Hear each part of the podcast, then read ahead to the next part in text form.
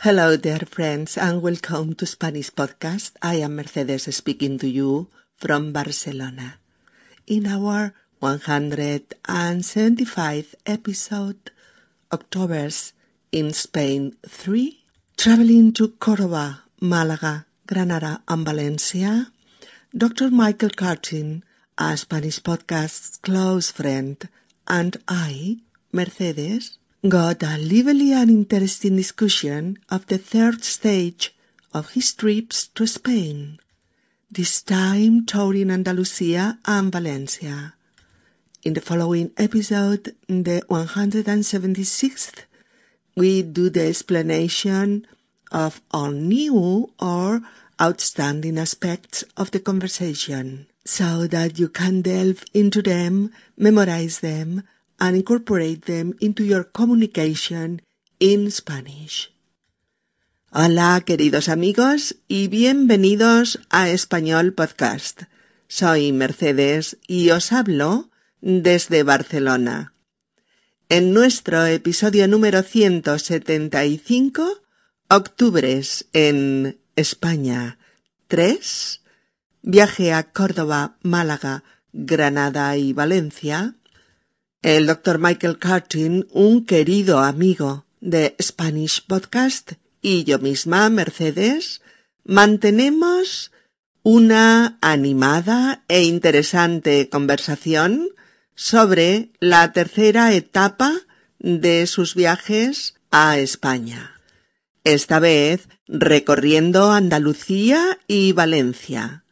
En el siguiente episodio, el 176, llevamos a cabo la explicación didáctica de todos los aspectos nuevos o sobresalientes de la conversación para que podáis profundizar en ellos, memorizarlos e incorporarlos a vuestra comunicación en español. Vamos a mantener esta espléndida conversación con Michael Cartin. Ya, podéis escucharla. Hola, Michael. Muchas gracias por haber accedido a charlar de nuevo con Spanish Podcast para explicarnos algunas de tus experiencias en tus viajes a España.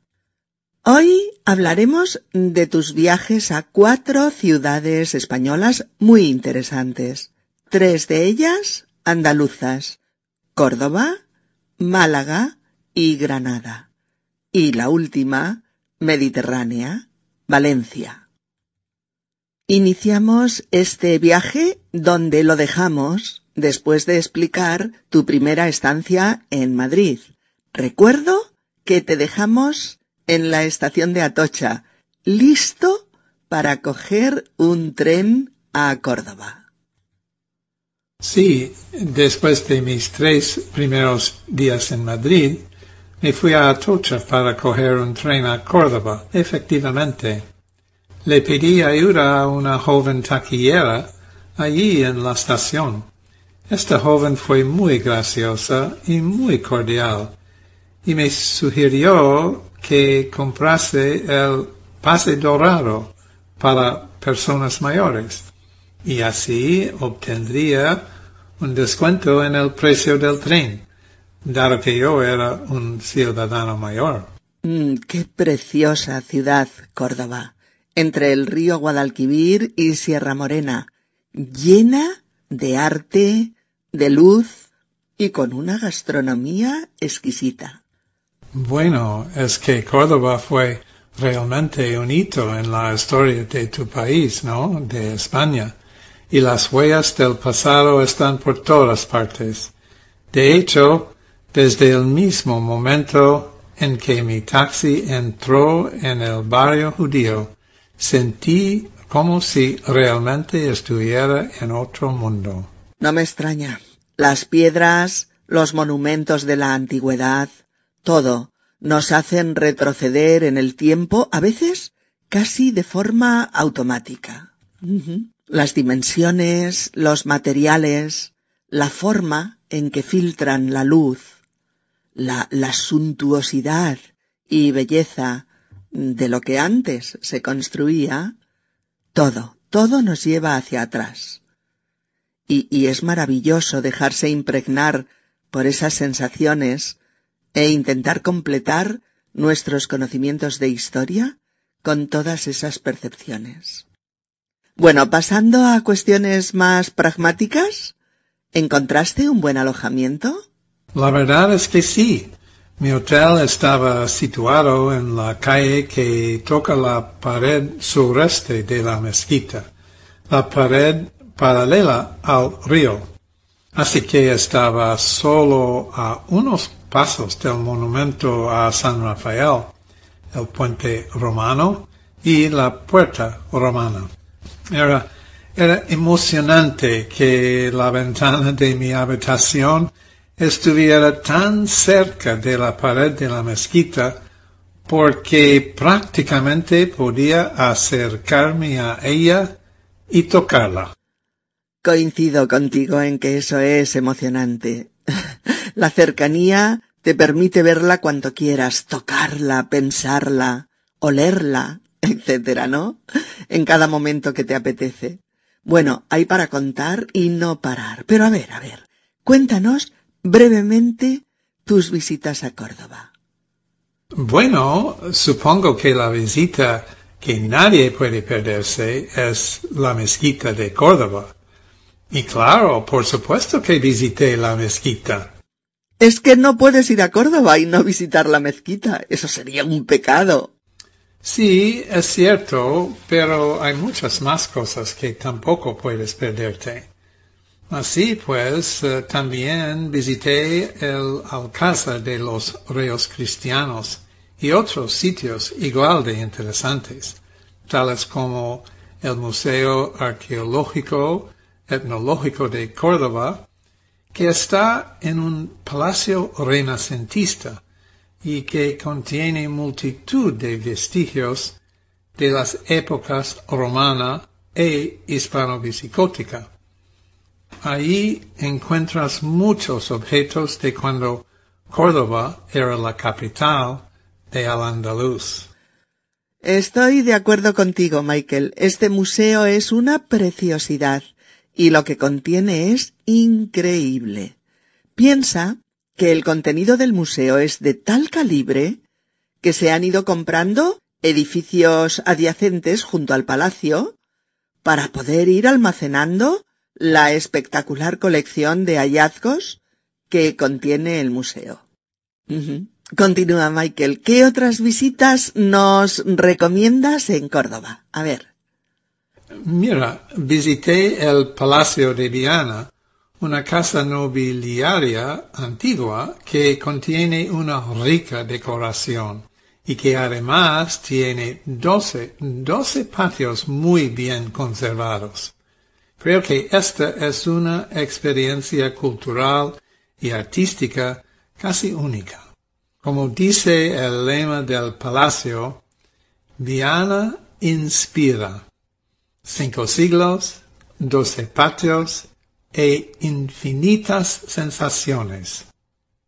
Más tarde, al andar hacia mi hotel, me encontré con la Plaza del Potro y pude visitar el Museo Julio Romero de Torres. Mm, para que nuestros amigos sepan de quién hablamos, les diré que Julio Romero de Torres fue un pintor cordobés español que pintó numerosos cuadros de figuras humanas, pero sobre todo retratos de mujeres andaluzas de una gran belleza. Como anécdota, yo recuerdo que antes, cuando aún existía la peseta en España, antes del euro, ¿eh? Todos reconocíamos la figura de Julio Romero de Torres porque estaba en una de las dos caras de los billetes de cien pesetas y en la otra cara del billete estaba eh, la morena andaluza de uno de sus cuadros y que gracias a esta profusión de la imagen se hizo famosísima. Sigue, Michael, por favor. Bueno, pues otro día pude visitar el Museo Vivo de Al-Andalus. en el que se exponen multitud de objetos, piezas y reproducciones en tres dimensiones. Una de las exposiciones es bastante conmovedora, con frases de la filosofía de Averroes, Maimonides, Alfonso X el Sabio e Ibn Arabi.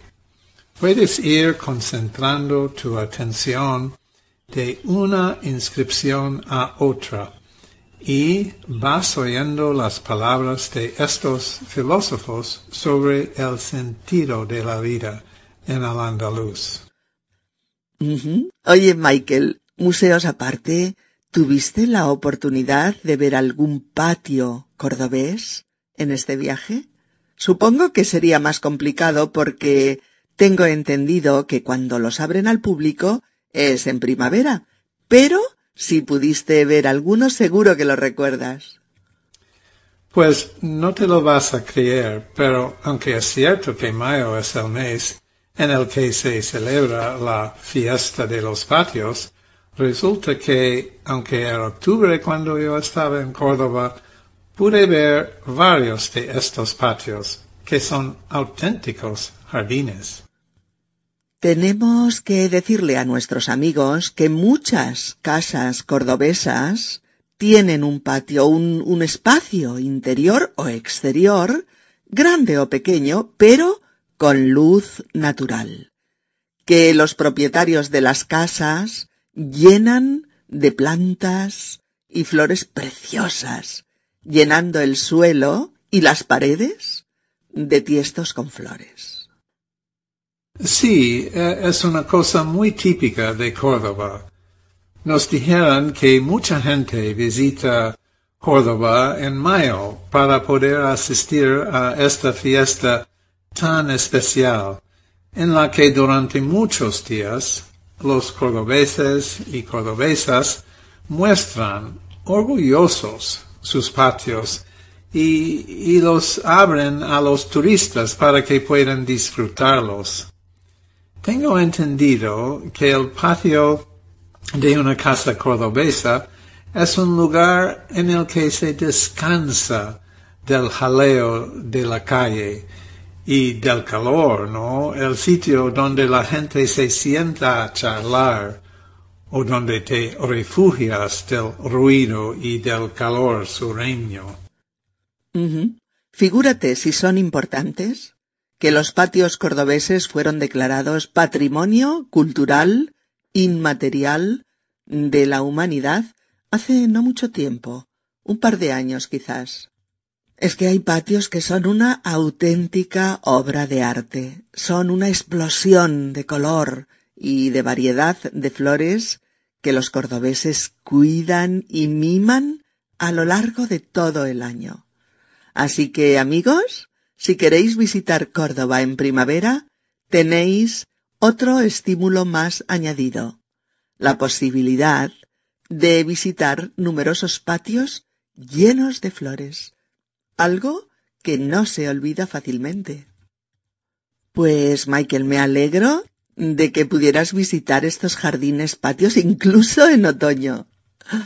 Sí, me gustó mucho uno en particular que estaba situado en un taller artesanal de cuero muy famoso, y la tienda y sus patios se extendían de una calle, calle Encarnación a otra, la estrechita calleja de las flores, un auténtico espectáculo. Además, compré un pequeño panel decorativo de cuero repujado que representa un caballo en movimiento para regalarle a mi mujer. Ah, los trabajos en cuero repujado son espectaculares.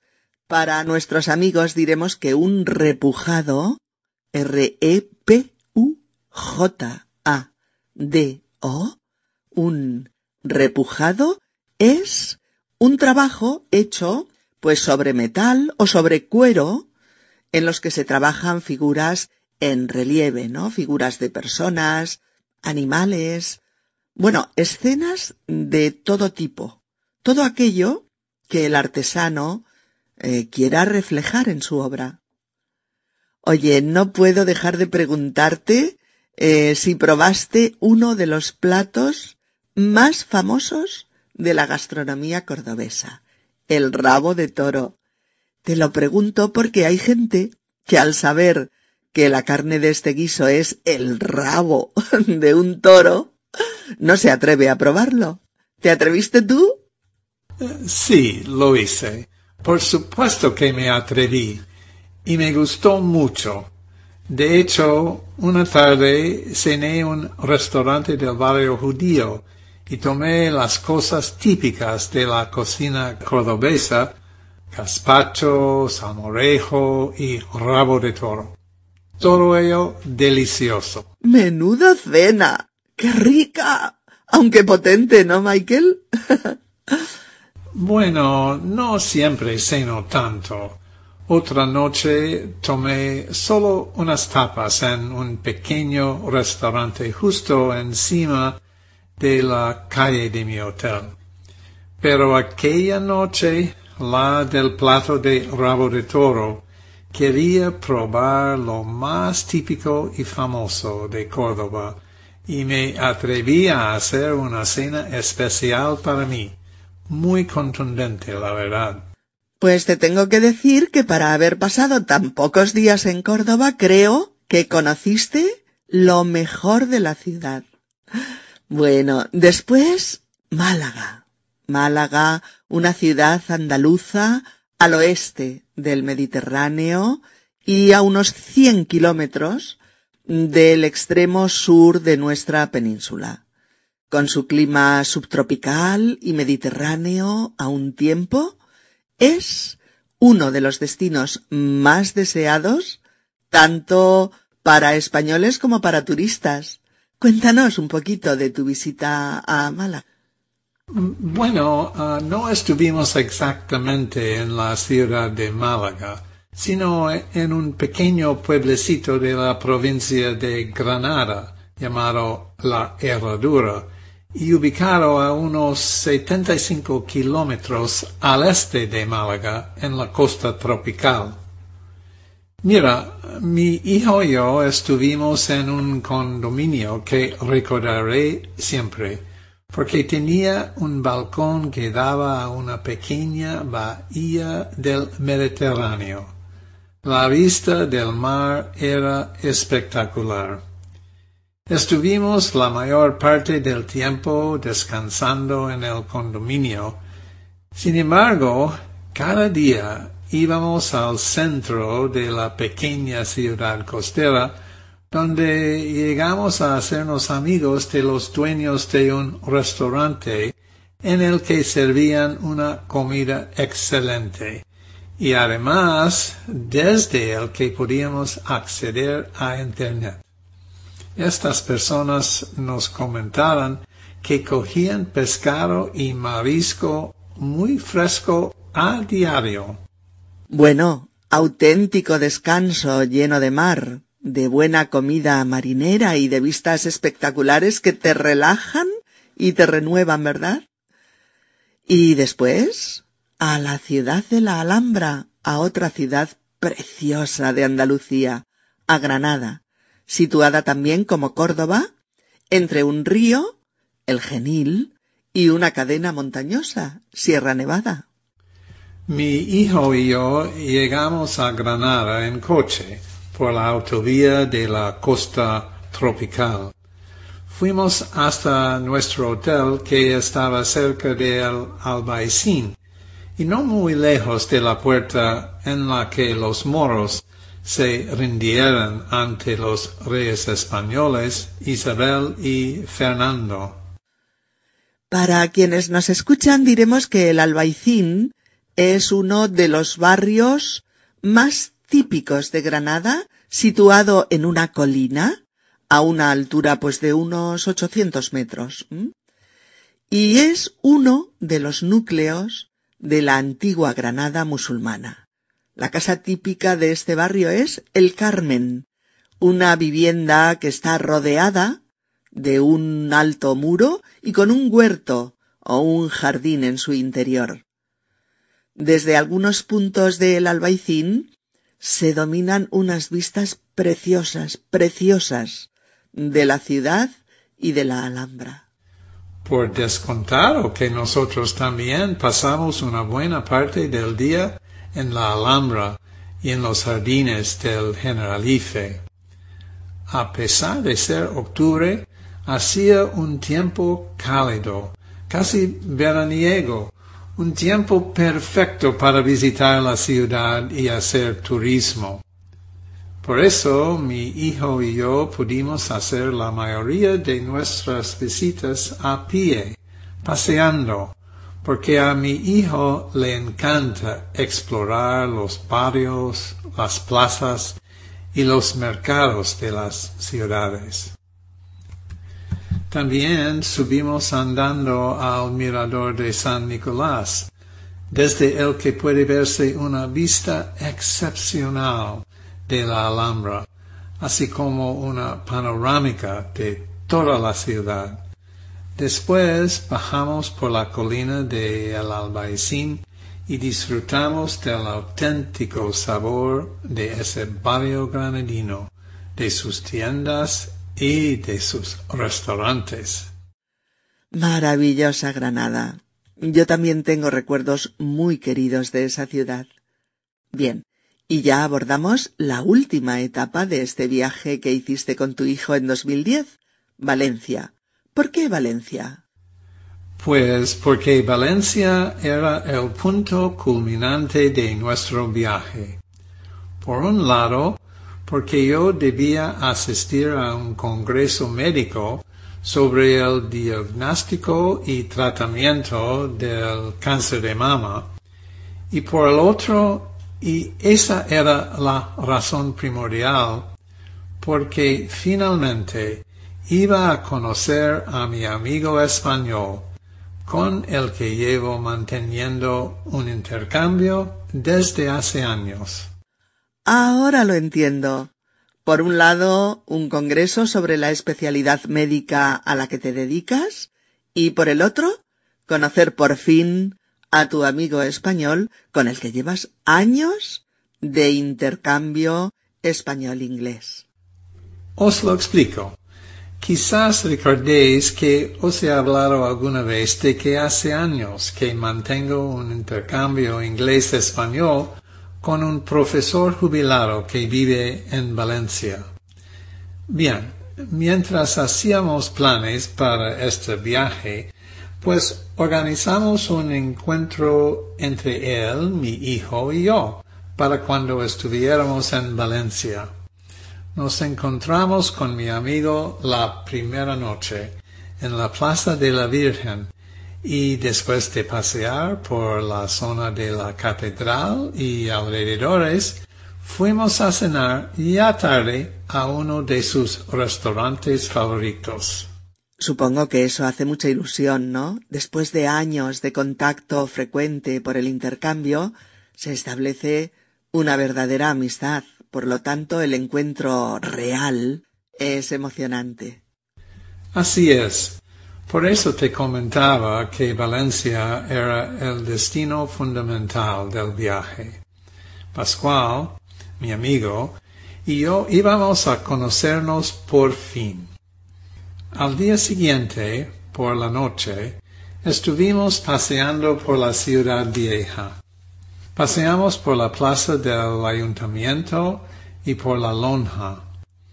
Pascual me enseñó algunas de las ruinas románicas y otras construcciones muy interesantes del centro de Valencia.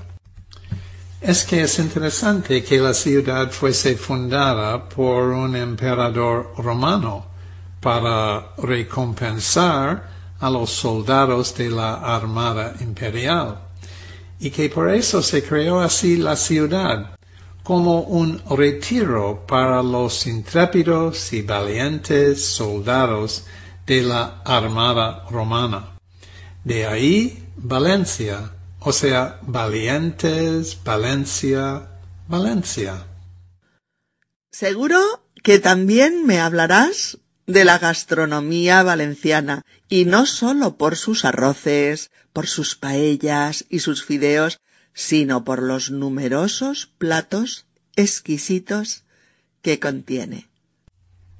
Sí, fuimos después a tomar unas tapas a un restaurante regentado por un amigo de Pascual. Ellos eligieron las tapas que creyeron que serían las más representativas de la zona y que este restaurante preparaba de manera exquisita. Recuerdo especialmente la ración de rabo de toro. Sí, sí, como en Córdoba, que estaba francamente deliciosa, muy rica.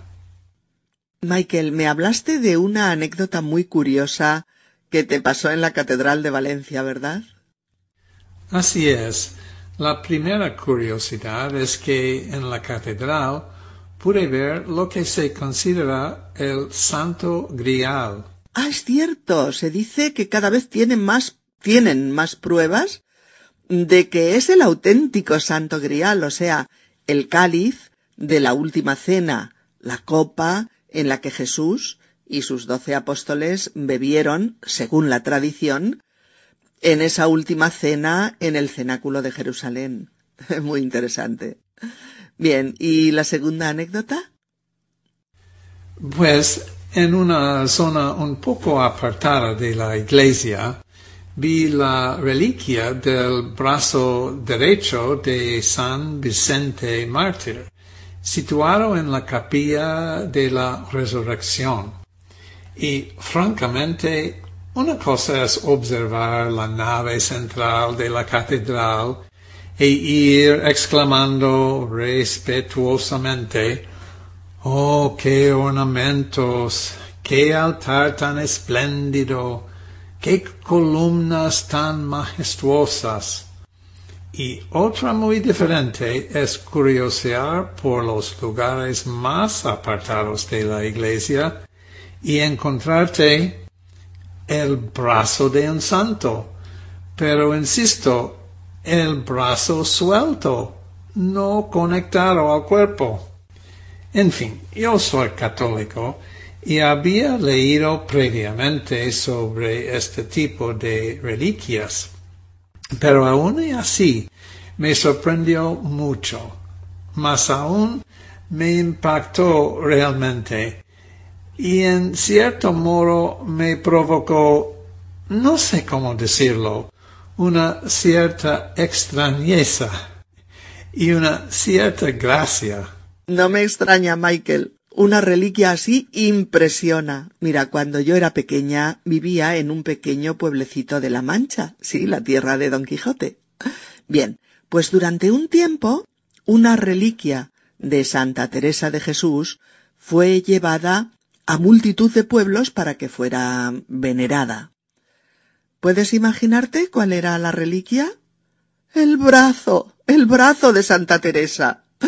Yo era pequeña y recuerdo el escalofrío que me recorrió todo el cuerpo cuando yo vi aquel brazo efectivamente separado del cuerpo, recorriendo las calles del pueblo en procesión. La verdad es que me dio miedo y, y me pareció algo muy siniestro. El recuerdo que tengo de la visión de aquel brazo no es nada grato, la verdad. Michael, retomando vuestra visita a Valencia, seguro que tu amigo os llevó a ver la ciudad de las artes y las ciencias, ¿verdad? Sí, fuimos en nuestro último día en la ciudad. Está construida muy cerca del puerto. Lo más llamativo es que todas las edificaciones las diseñó y ejecutó el famoso arquitecto español Santiago Calatrava. ¿Y te gustó Calatrava? Algunas de las edificaciones son espectaculares. Los edificios son impresionantes, pero mi amigo me comentó que para él había demasiado Calatrava en el mismo sitio. Pero bueno, creo que merece la pena visitarlo. ¿Y qué te pareció la playa valenciana? Me encantó, me encantó. Es grande, luminosa, es enorme y muy ancha. Y después de un paseo marítimo muy tranquilo, fuimos a un famoso restaurante de la playa especializado en paellas. Esa noche, mi amigo y su mujer nos invitaron a su casa, donde compartimos una cena acompañada de una agradable conversación en español, inglés e italiano. El uso de estos tres idiomas se debía a que mi hijo habla el italiano bastante bien y ellos entendían su italiano mejor que su inglés. Fíjate qué curioso, ¿eh? Hacemos lo que sea para entendernos mejor y, facilitarnos la comunicación. Y en este caso, es perfectamente comprensible lo que les pasaba a tu amigos.